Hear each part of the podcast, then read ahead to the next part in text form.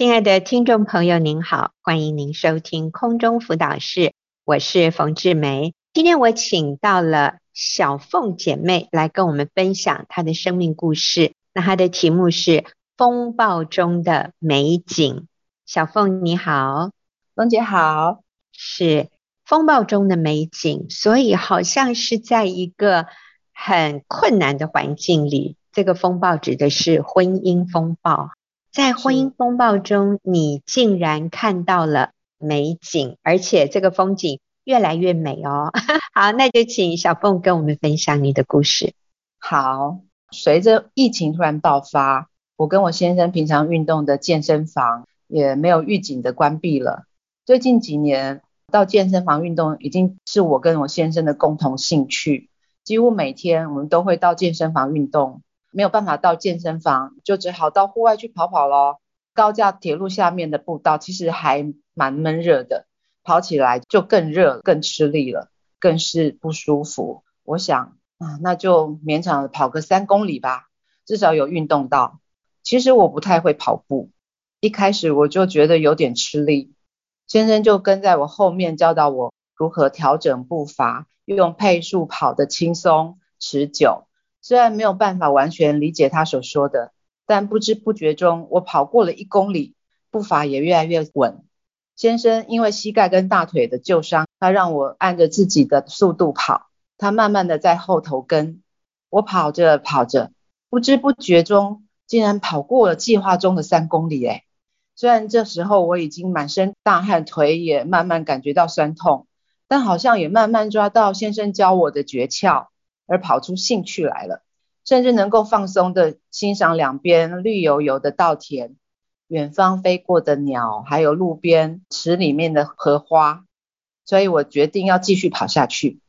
这个时候，我心里有个从圣里面的感动，发现这个过程好像我出信的时候，因为心里很苦，所以常常想着，也跟神求说：神啊，两三年吧，最多五年。五年后，你应该就会让先生结束外遇了吧？没想到在不知不觉中，已经过了十二年了。这十二年当中，我的焦点慢慢从期待先生结束外遇，转向享受跟神的关系。随之而来的，我心里面的纠结就越来越少了，也开始享受到日常生活中跟先生互动时候的轻松愉快。好，这里小凤讲到一个关键点。两年、三年，我们对他已经够有耐心了哦。五年好了，够了，够了。超过五年算了。可是小凤却发现，她跟先生的关系可以享受了。是啊，虽然外遇的情况似乎没有完全断根，可是我的焦点已经不是在你有没有又跟他联络，你有没有怎样。我的焦点在于主耶稣，我遵行你的旨意，我为你而活。我先生非常清楚知道我的立场，我是绝对不认同、不同意他有外遇，但是我愿意，我愿意等候他的悔改。其实先生在这十二年里面已经有非常非常大的转变了，小凤跟先生的关系已经有非常大的进步，而且现在。双方都享受愉快的关系。其实先生想要结束那个关系，但是这里面还有一些拉扯。但是，嗯，这个男人已经回家了。好，这里是一个焦点的转移。我们刚刚说，在风暴中也有美景。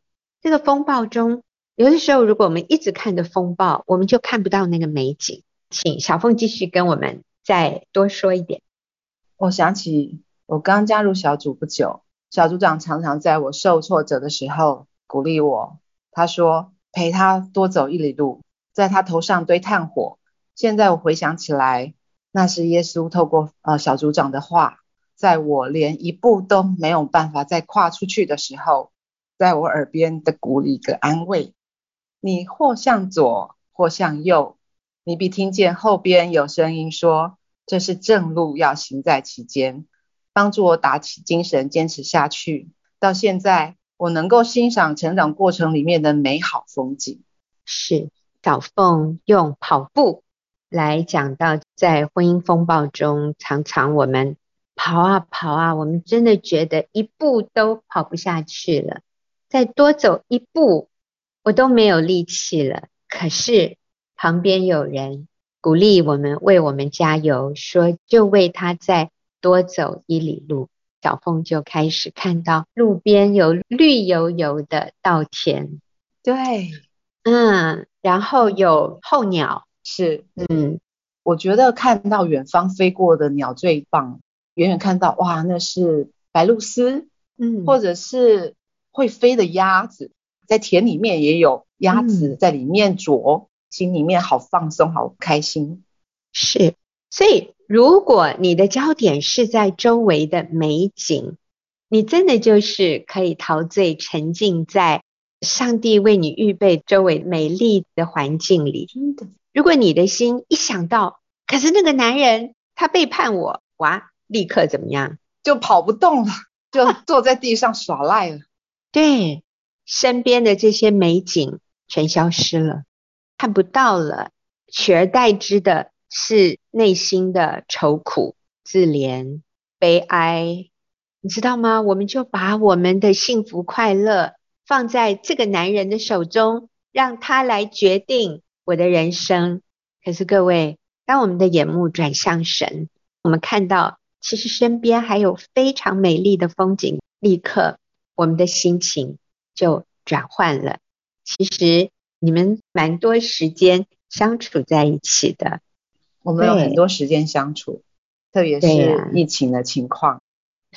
对，对，疫情让所有的人都在家里了哈。所以我要问小凤，嗯，面对一个还没有完全回转的配偶，这个妻子最容易相信的谎言有哪些？我所谓谎言，不是先生对我们撒谎，是，而是说一些似是而非的想法，魔鬼放在我们里面的一些错谬的想法。可是我们会信以为真，就是这个男人他还没有完全回转，他也没有要跟你离婚哈。你知道，就算有的男人要离婚，我们都要明白什么是真理，什么是谎言。好，那所以小凤在一开始的时候，他若即若离，在那个阶段，你最容易相信哪些谎言？啊、呃，我常会有的谎言就是我怎么努力都没有用，他还是对我不满意，所以他不会回来了。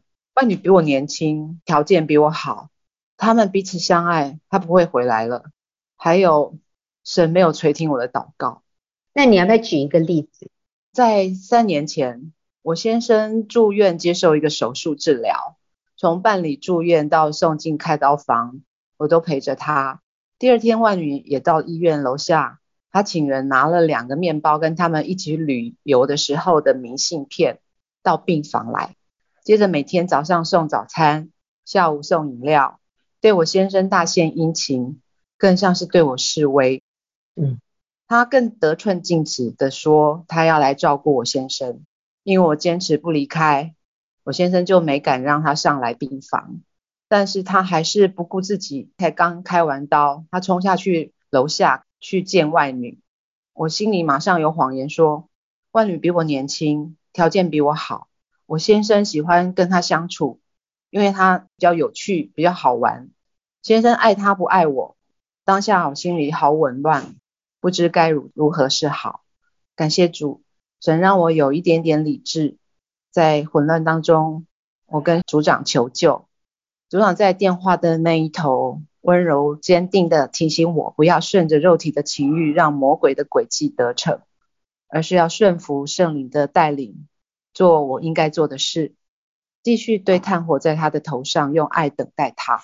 小组长的提醒里面的真理使我恢复理智，不停地跟主祷告，重新跟神接上线，用神的眼光看到我先生，他是身不由己，因为被罪捆绑了。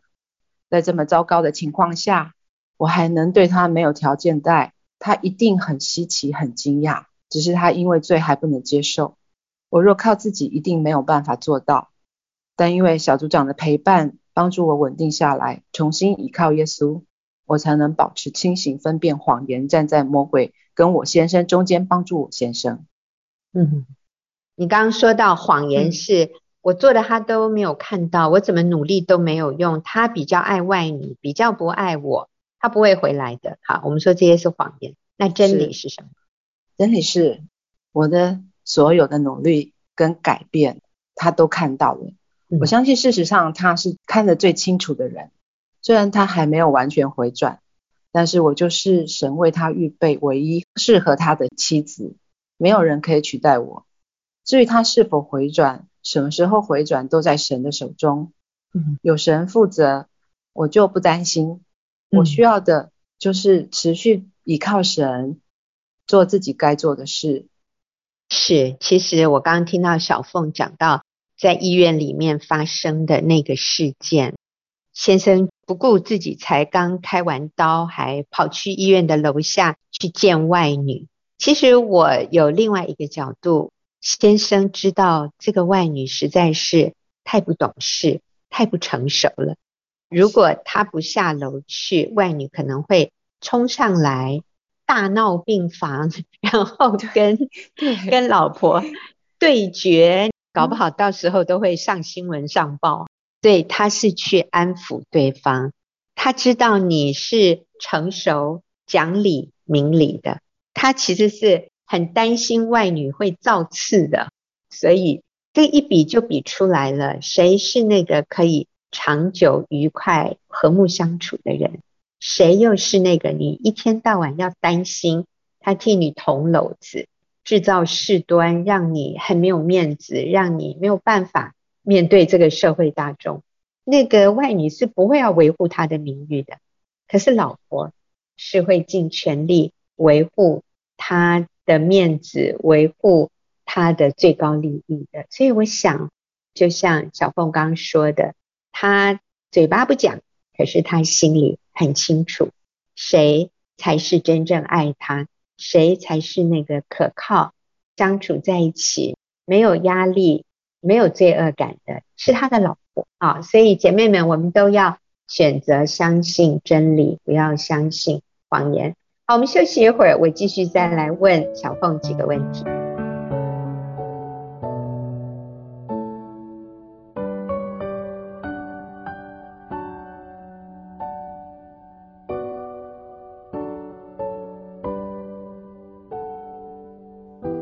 好，我还要问小凤一个问题哈。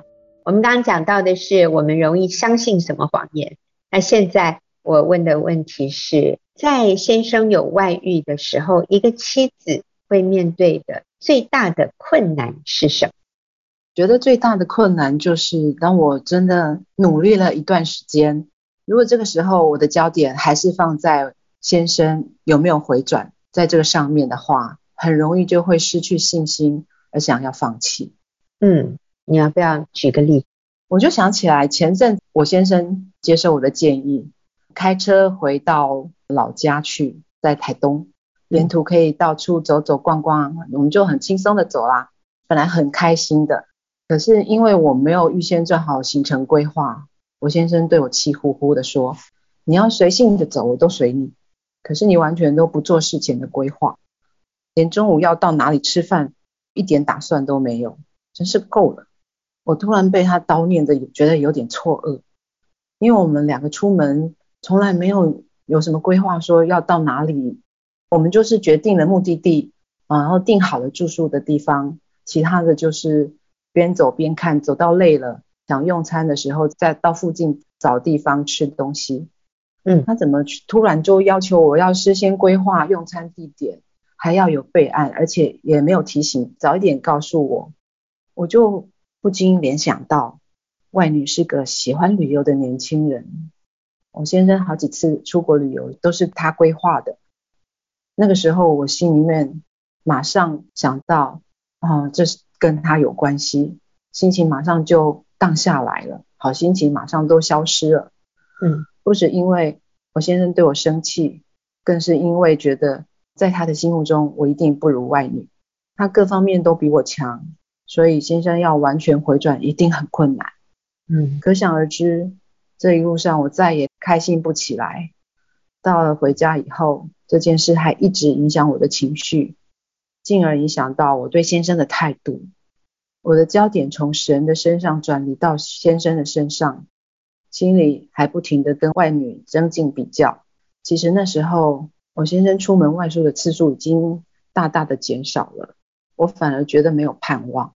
嗯、哦，所以在大的困难时候，不一定是来自于外界环境，更多的是要对付自己的软弱，还有过去旧的习惯。嗯，是。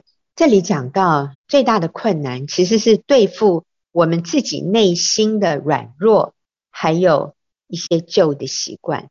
我这样听小凤讲，你的旧的习惯就是会比较，诶哈，先生一有什么让你不开心的表现的时候，嗯、你就会立刻做那个结论，就是我比不上外女，他跟外女在一起比较快乐，跟我在一起他比较。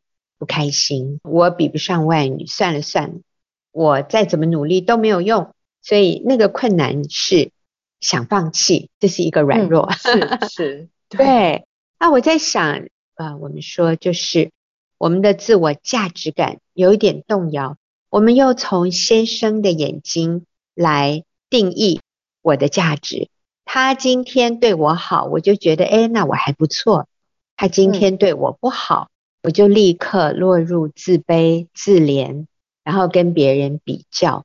所以，我谢谢小凤，你刚刚讲的这个重点真好，这是我们常常忽略的。我们最大的困难其实不是在外面，最大的困难是我们的内心，我们内心的自卑，我们内心的自怜，自动跟别人比较，我们内心的想放弃。其实，就像小凤说的，先生。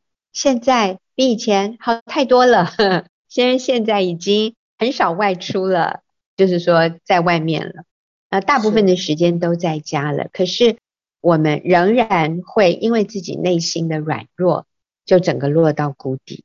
好，所以去发现自己，哎，又掉入消极负面的思绪里面的时候，我们要很快的能够自拔。哈，好，我在最后问小凤一个问题。你认为，当配偶有外遇的时候，我们一定要做的是哪些事呢？嗯，我自己也比较了这前后两次我的心境的变化。哦，我发现三年前的情况真的比现在困难许多。嗯，还有许多的关系要修补的地方。但是在那样困难的情况当中，哦，因为我做了最重要、最必要的事，就是寻求相同理念的同伴的帮助。在我最软弱的时候，有他们来陪伴我，跟我一起祷告，引导我去思考、分辨真理跟谎言，帮助我在这些关键时刻从问题啊转离焦点，紧紧抓住神。一方面，我有持续跟小组的姐妹一起祷告，这些有相同信念的姐妹是我最好的同伴，还有小组的时间也是非常的宝贵，非常的重要。在里面，我们得到喂养，彼此的造就。还有一个，我觉得更需要的是，我自己需要跟神有紧密的连接。我必须要敏锐于圣灵的带领，顺服圣灵的带领。嗯，所以小凤在这里讲到两个，一个是与姐妹们有非常紧密的连接，一起祷告，一起分享，然后彼此鼓励，是跟有类似困难的姐妹彼此扶持。祷告的时间，那另外一个是我们自己与主亲密的关系，从圣经，从自己与神，透过祷告向神倾心吐意，与神建立关系，这些都能够真的是稳定、巩固 我们的内心，让我们的内心得坚固。当我们里面是稳定的，我们里面是健康的，是。很强壮的，我要说，对一个人的灵性状态是很稳固、强壮、健康的时候，外面发生什么事就不容易影响到我们内心的情况。所以我最后就请小凤啊，对跟你有类似遭遇的姐妹们，就是她的先生现在有外遇，而且还没有，也没有好像要完全脱离的这样的情况。你给他们一点鼓励好吗？好，姐妹们，我知道你现在还在挣扎里面，但是你好愿意按着神的心意去做，你愿意做一个呃敬重顺服、仰慕丈夫的妻子。我相信你们跟我一样，我常常要靠自己就是失败。邀请你可以有属灵的同伴，像我们一样有相同遭遇的姐妹，了解你的困难，可以一起祷告，彼此陪伴，还有激励。哦，我们在同样的信念里面一起彼此激励，然后同时也在对方的生命里面学习美好的榜样。不要说，真的是有救有救都有救，没有任何问题。我们在神的里面没有办法找到答案的，在神的里面都没有问题，都可以解决的。我们只需要承认自己的问题，我需要神，我需要向神认罪悔改，转向先生，倚靠神。先被神的爱充满，我们才有办法有从神而来的爱，继续爱先生，不跟先生讨爱，嗯、我们跟神求从神来的爱，继续爱下去。先生的问题就交给神喽。是，谢谢小凤哈。我最后也要说哈，恐怕有人误解，认为我们干嘛那么可怜呐、啊？没有这个男人，我会死吗？我也是。很珍贵的，我也是很有尊严的。我为什么一定要这样死抓住对方不放呢？就让他走吧，他喜欢外女就让他跟外女去吧。最后让他去尝尝看，去看看到底谁是真正爱他的，让他去学一个教训，就跟他离婚吧。你应该会找到会真正珍惜你的人。干嘛这么可怜兮兮的死扒着你的先生不放？我觉得很多人会这样认为，觉得我们太自我贬低了。姐妹们，我要说，今天我们不离婚，不是因为这个男人做得够好，也不是因为我够爱这个男人，或者我多么需要他，其实都不是。今天我们不离婚。是因为神对婚姻的心意就是一夫一妻，一生一世，至死不离。离婚不是神的心意，不是上帝起初设计的一个选项。上帝要我们用一生的时间在婚姻里面学习爱这一个他赐给我们一生的配偶，不是因为这个男人够好，其实也不是因为我们自己有多好，是。对，其实上帝就是要我们在一个不完美的配偶面前与他一生的相处，来学习爱他，因为上帝爱他。当我们这样子看他、爱他的时候，我们会发现他真的还蛮可爱的，他不是那么可恶。是，他有九十九个好，大概只有那一个不好，其他都是非常好的。我们愿意等候他。在这个不好的部分也慢慢成熟。其实先生在很多地方也是在包容我们，他也知道外遇绝对是错的。其实他对他自己也非常的懊恼。我们愿意等候他，我们愿意宽容他。他也知道我们绝对不认同他的外遇，他也知道其实我们不是睁一只眼闭一只眼。他知道其实我们也因为他的外遇。很辛苦、很痛苦的，其实我相信先生知道。但是当他看到我们仍然持续不断的能爱他，选择不离开他，我觉得他里面那个良心就越来越不安，然后让这个罪人悔改几率就大幅度的提升了。所以你愿不愿意为了你的先生，为他多走一里路？用主耶稣的爱，用基督的爱去爱他，饶恕他，等候他的回转。我相信他的心一定会被感动。他要回转，浪子回头是指日可待的事。然后我相信你也会在路途中发现真的有美景，虽然在风暴中，可是路旁的美景也是美不胜收。好，我们非常谢谢小凤。那我们休息一会儿，我们等一下就进入问题解答。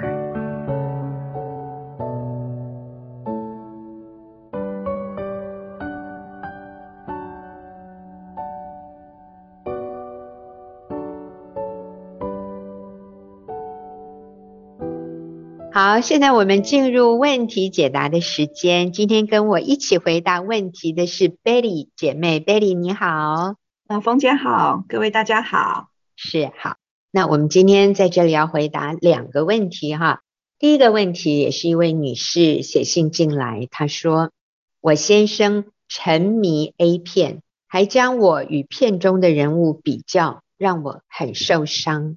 我觉得自己不够好，可是。”我是很愿意改善我们的亲密关系的，所以他的意思就是我该如何改善呢？其实这位姐妹心里很受伤，她觉得先生并不是那么喜欢她，先生比较喜欢 A 片里面的女主角，可是这位妻子也愿意改变自己，所以 Betty，你会给这位姐妹什么样的建议？我简单介绍一下哈，Betty 也是我们学员妇女小组里面的。姐妹，她非常有智慧，她的生命真的是跟随耶稣以后有很大的改变。好，所以 Betty，你会给她什么建议呢？呃，我看完这个姐妹的来信之后，我看到这个姐妹好谦卑哦。她说她好愿意改善她跟她先生亲密的关系，虽然她是受伤的，而且她还告诉我们说，她看到她自己有问题，所以我觉得。很感动，这个姐妹并没有因此就责怪她的先生，或是觉得说自己就放弃了。我真的很鼓励这个姐妹，首先做第一件事情是避开和她的先生一起看这个 A 片，也就是这情色片，因为我觉得看这些片其实很容易影响我们自己的自我价值跟一些自己的心思意念，其实真的是一个心思意念的战场。嗯，这是我给她的第一个建议。所以第一个建议就是。避免看，可能有的时候你也在同一个房间里，你觉得经不住也看几眼。但是我们要说的是，就把头撇过去。真的，我们要仰慕，我们要倾心的是我们的丈夫，而不是 A 片里面的人物。其实我认为姐妹应该是不喜欢看的，因为她也讲到看这些东西。对她自己是很受伤的，尤其当她想到先生喜欢的对象是那个片中的女主角，而不是妻子的时候，其实对我们做太太的人来说是情何以堪。我们也强烈的提醒做丈夫的，看这些东西是有害身心的，真的对我们没有益处。所以第一个，我们建议姐妹你就避免，能不看好就不要看。是，还有呢，甚至在避免的时候，我觉得建议他，像我自己有时候会做一些祷告，跟神说，请神现在帮我穿上属灵军装，然后让自己心思意念，其实在一个神的战场，而不是在情色片的环境里。虽然你在那个房间里，嗯，求主保护你，也让我们的心思意念转向圣洁的事，转向合神心意的事。对，好，所以可以祷告。嗯，第二个建议是。到底外遇是什么？其实就是定义一下外遇的定义。在婚姻中，我们常常会觉得说外遇一定是一个第三者的人，但是其实外遇包括人、事物都可能是一个外遇。这个怎么说呢？例如说，有人非常完全的投注于工作，或是跟自己的原生家庭有非常亲密的连接。或者像这位姐妹的先生沉迷于一个情色片的状况，这都是一种外遇。所以外遇不是只限于一个人的第三者。一个弟兄叫麦克，他在《外遇中男人相信的谎言》文章中有提到说，外遇的先生常常会跟太太说：“我们个性不合，所以我必须外遇。”那就有点像是这个姐妹的先生跟她说：“你跟情色片里面的主角。”你的身材没有他好，所以你不好。那想出这些伤害姐妹的话，那我现在要告诉这位姐妹的是说，其实如果你能明白这也是一种外遇的状况，你就知道这撒旦带领的先生的一个谎言，我们就可以比较能够不受伤，跳出这个谎言，去定位自己的价值，能够击退这个谎言，并去思想你在耶稣里面的价值是什么。不去做批判自己的事情，嗯，因为我们要知道，在婚姻中，我们的亲密关系就是神所赐给我们这对夫妻的。只有你这位合法的妻子跟他的关系是最唯一，而且被神祝福，是纯正的，是圣洁的。阿门。是也因此你就是最合适你先生的女人。你要记得，只有你能够完全满足你的先生。你知道那些女人，就算跳出来在现实里面，她们对你先生是没有益处的。因为如果一个亲密关系里面只有身体的部分，但是没有情感、没有意志上的委身、没有心理上的彼此接纳与了解，那一种性稍纵即逝，做完了只会带给你更深的空虚和失落。那是不能满足一个人身心灵的。每一位姐妹，每一位妻子，我都要提醒你，只有你能够完全满足你的丈夫。你不要因为他的三言两语，或者因为看到画面上别的女人好像比你更性感或者更怎么样，你就觉得自己不够好，自己没办法满足你的先生。那这是天底下最大的谎言。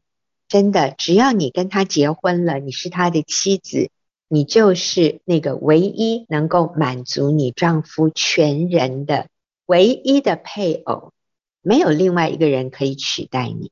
所以不要相信魔鬼的谎言。其实魔鬼经常在每一个妻子的耳朵旁边讲这样的话：你不够好，你的先生其实不是真的爱你，他爱别人多过他爱你。你对他其实没有那么重要，你没有办法真正的吸引他，你就放弃吧，就不要再爱他了。看看会不会有别的对象更值得你去爱的，更值得你去取悦的。各位，我告诉你，这就是天底下最大的谎言。真理是什么？刚刚 Betty 说我们要祷告。穿戴神所赐的全副军装，那个全副军装在以弗所书第六章里面讲到的第一个配备，就是将真理当作带子束腰。那我们现在告诉你，那个真理是什么？就是你是你先生唯一可以满足他全人的最合适的那个配偶，非你莫属，除了你以外，没有第二个人。可以取代你的位置，所以我们要在自己的位份上非常坚定的有这样的一个自信，而这个自信是真实的，不是我们在欺骗自己的，这是有真理根据的。只要你是他的妻子，你就是唯一最合适可以帮助他的那个配偶，也帮助他感受到他的自我价值。帮助他成为那个成熟负责任的男人，你是唯一的。还有没有啊，Betty？你可以建议这位。我还可以建议他常常做祷告，甚至做一个叫做荆棘墙祷告。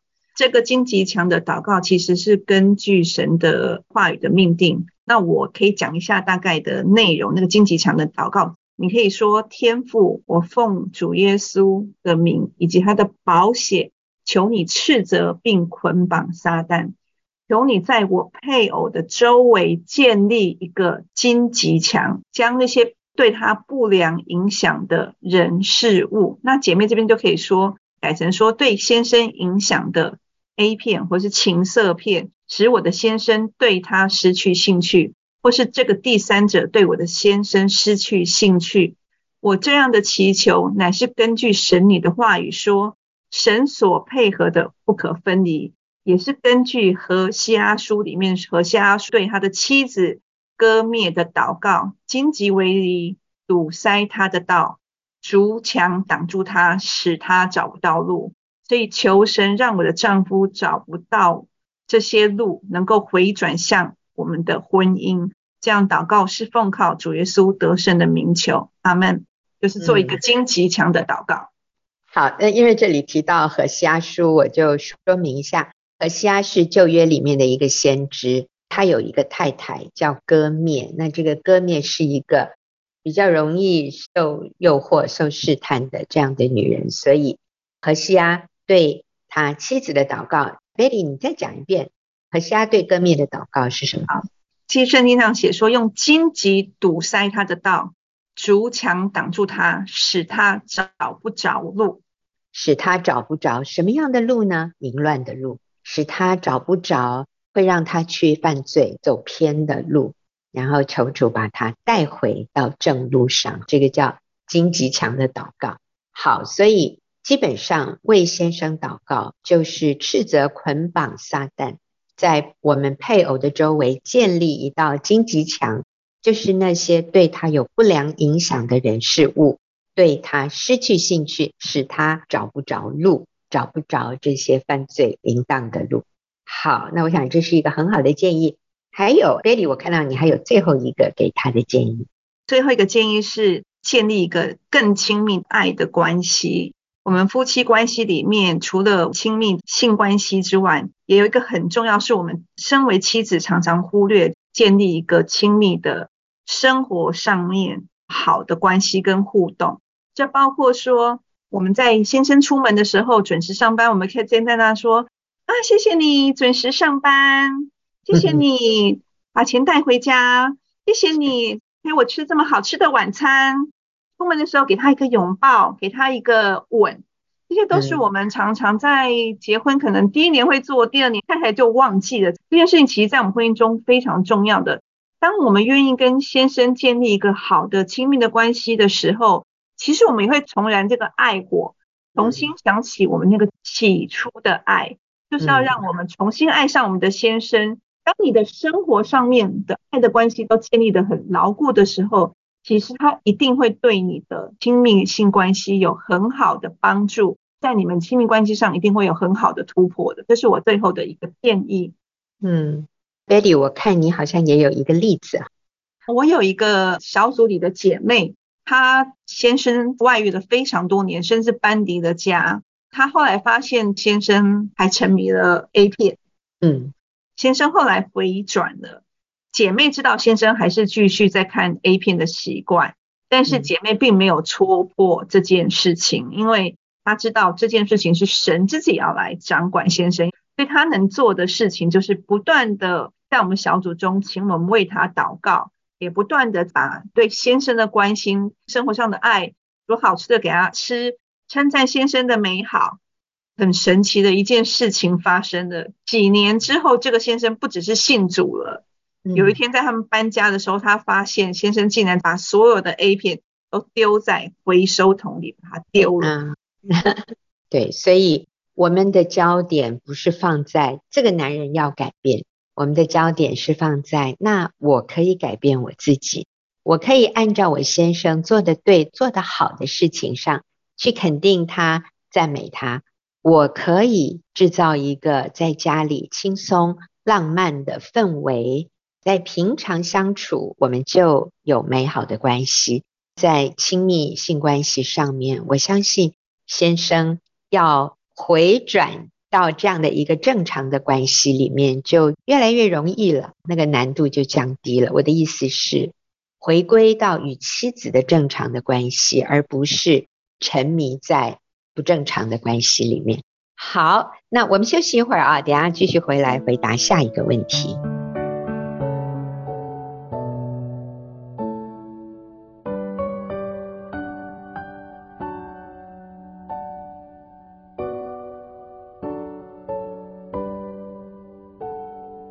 好，我们的下一个问题也是一位女士写信进来问的，她说：“先生曾经外遇。”造成我无法磨灭的记忆。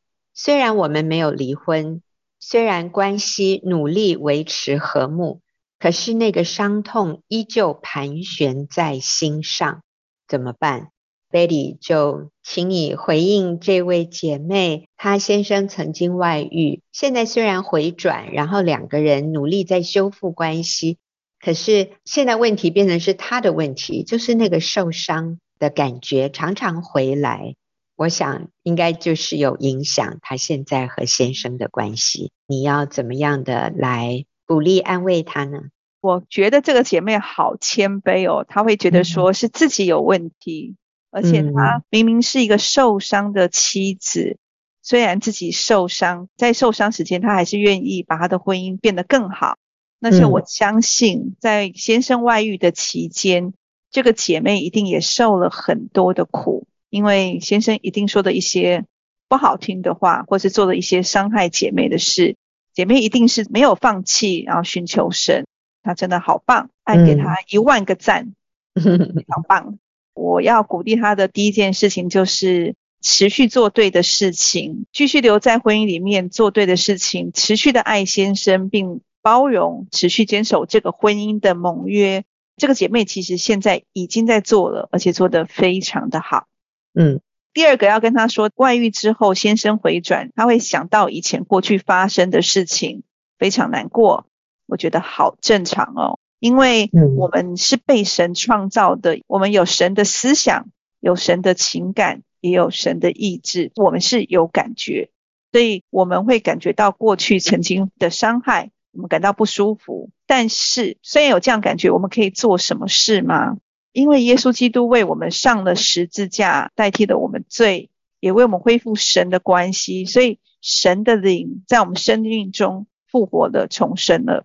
在我们生命中复活之后，我们可以做一个选择，是不对先生做情绪的勒索。相信这姐妹应该也是没有做情绪的勒索，但是我们要提醒所有的听众，因为先生外遇或先生做过一些伤害我们的事情之后。我们常常会觉得他就是欠我的，他对不起我，所以你要偿还我。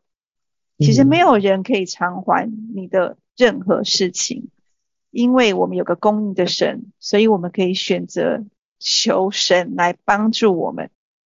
当你有苦痛的时候，其实你可以跟天上的老爸来诉苦，告诉他你当下的情绪。透过你的祷告，或是在小组里面姐妹的分享、姐妹的陪伴，让自己负面的情绪能够释放。而且这个负面的情绪是我们对自己负责，不是请先生来对我负责任。我们可以透过圣灵来帮助我们来想：为什么我现在会这么的忧伤？为什么我现在这么的生气？我怎么了？是，我想也请 Betty 再多。举例子，呃，情绪勒索是什么意思？比如说我怎么说，哎，这句话就是情绪勒索。举个例子，例如说想要骂先生的时候，你就突然说，就是你害我生气的啊，就是你以前对不起我，我今天才会这么的伤心。嗯，那这就是一个情绪的勒索，所以责任都是别人。那我们回头想一想，那我的责任呢？我可不可以控制我自己的情绪？如果我每一次生气都要别人替我负责任，都要别人代替来解决我的愤怒，嗯、我记得冯姐曾经演讲过一个主题，是讲你要不要把你的情绪钥匙交在别人的手上？那你可能就交不完的钥匙，你每天都要去跟不同的人寻求这个钥匙的解答。其实这个也非常帮助我自己在教育孩子的时候，我孩子都会知道说。妈妈，我们不能把钥匙交给别人，因为钥匙在我手上，我自己才可以开那个门。所以我们要把钥匙拿回来，用自己的手来解决自己情绪的问题。那自己的手是什么呢？就是祷告、小组的陪伴，来让神帮助你来找出我为什么难过。那我可以举一个例子是，像我先生也非常的忙碌，就说他每天这么忙碌，好像家里的事情都没有为我处理，或是为我分担。我就会非常生气，说就是你，所以我才会手受伤。我就会知道说这是不对的。我以前就会这样说。那我现在那为什么我生气？因为我好期待他能够称赞我，看到我这么的辛苦，我好期待他跟我说一句说啊，太太，你真是我娶到最好的太太。原来你这么会做家事，原来我这么忙碌，你都在默默的支持我。其实原来是我把我的价值。我把我的掌声放在我先生口头的称赞。当我明白这样的之后，我就知道我的情绪来源其实是我自己想要得到满足，我自己想要一个安全感。那我应该要找谁来寻求安全感？我应该要找神。我为什么要这么的忙碌？我为什么要做这些事情？我是不是有一些优先顺序没有处理好？或者是这些工作是不是我想做的？我可以休息啊。就像我的先生，他从来不会强迫我一定要做家事，是我自己想要把家事一天全部做完的。嗯，可不可以分天做？这都是我的选择。所以我觉得是我们不做情绪的勒索，而且明白我们自己应该要怎么做。嗯，真好。或者换句话说，不要做受害者，我们要把受害者情节放下来。受害者情节，也就是刚才 Betty 所说的，我今天这样都是你害，我是那个受害者，所以我需要你这位加害者来释放我的自由，你要停止加害我，我就好了，好像我今天的幸福快乐是他要负责，那这个。就会让我们持续不断的在这样的一个我们说 downward spiral，就我们在一个一直往下的一个漩涡里面。那所以要从漩涡里跳出来，我们需要脱离受害者情节。还有呢，第二个，因为先生回转了，我相信你们夫妻关系已经重新开始了。其实不管丈夫有没有回转，即使在外遇的先生。都可以有很多美好的事情可以做，外遇只是其中一个生命中、嗯、婚姻中的一个事件。其实外遇之外，你们在正常的夫妻关系里面，还是有很多很好的事情。那这位姐妹她的相夫回转，更可以很多事情重做，因为你可以跟他有一个很好的互动，比如说你们喝喝下午茶，一起出游，一起共创美好的兴趣。那这些东西都会创造你一个美好的回忆跟美好的互动，让我们创造这些美丽的回忆来遮盖你过去的伤痕，让你过去的伤痕被医治、停损。就是我觉得很重要的是，过去的伤害要让它停损，让现在的美好的回忆涨停板。那这是要花时间去经营的，它也不会马上就涨停板。但是你如果愿意在上面盖了一个好的经验。跟好的关系，圣经里面说，蝗虫所吃去的那几年，神都要补偿给我们。所以，我们做对的事情，神将来都会补偿给我们。像我现在也觉得，我们家的很多关系，在我以前不认识神的时候，其实我也常常处理的很不好。例如说，我也会情绪勒索我的丈夫，觉得说他常常加班，对不起我。可是我现在我会说，哇，谢谢你今天回来陪我们吃饭，谢谢你今天点的这么好吃的菜。只有你点的东西最好吃，他就说：“那明天你要吃什么啊？你明天要吃牛排吗？”就类似像这样子，我吃了好多顿好吃的牛排哦。那我觉得过去蝗虫所吃的，通通神都加倍的还给我，这是一个比较幽默的方式讲说牛排餐。但是真的就是你不去计较这些事情，你不用做情绪的勒索，你愿意创造美好的回忆，很多事情。它就会往上累积，都是美好的事情，去修补那些过去的伤痕。是，那当然，我想还有一个很关键性的，这个姐妹可以做的，哦，也必须做的就是饶恕。那 Betty，你在这个部分也稍微提一下。呃，很重要是在路加福音第十七章第四节曾经提到说，倘若他一天七次得罪你，又七次的回转，说我懊悔了，你总要饶恕他。那另外，耶稣也在呃圣经里面告诉彼得，彼得问耶稣说要饶恕几次？耶稣说七十个七次的饶恕。所以这两个经文对我其实非常的震撼，我才发现说，原来我会生气，我有时候无法原谅别人，这个非常的正常。但是我的责任是什么？当我愤怒出现的时候，我无法饶恕别人的时候，我就一次一次的跟主求。饶恕别人的心，如果很简单，我想圣经不用特别写出来，也不用告诉你说七十个七次，表示这是困难的，这是不容易的，而且特别提醒我们的，所以我们每次都要来做。那所以同样刚刚讲到丈夫外遇回转了，如果我们一直选择不饶恕，做情绪勒索，他回转了，他会觉得说很难跟你相处，他做什么都说都是你，就是你外遇，所以我现在这么生气。所以我现在可以做任何事。你把他外遇的东西像一个金箍罩一样罩着他的头，无限上纲。这个男人在跟你生活好辛苦哦。是，我觉得要提醒外遇回转的夫妻关系里面，姐妹真的不不要做情绪的勒索，而且常常求神给你一个饶恕的能力。嗯，是，谢谢，谢谢 Betty，你讲的真好。好，那我们今天时间就到这里，谢谢听众朋友的收听，我们下个礼拜再会。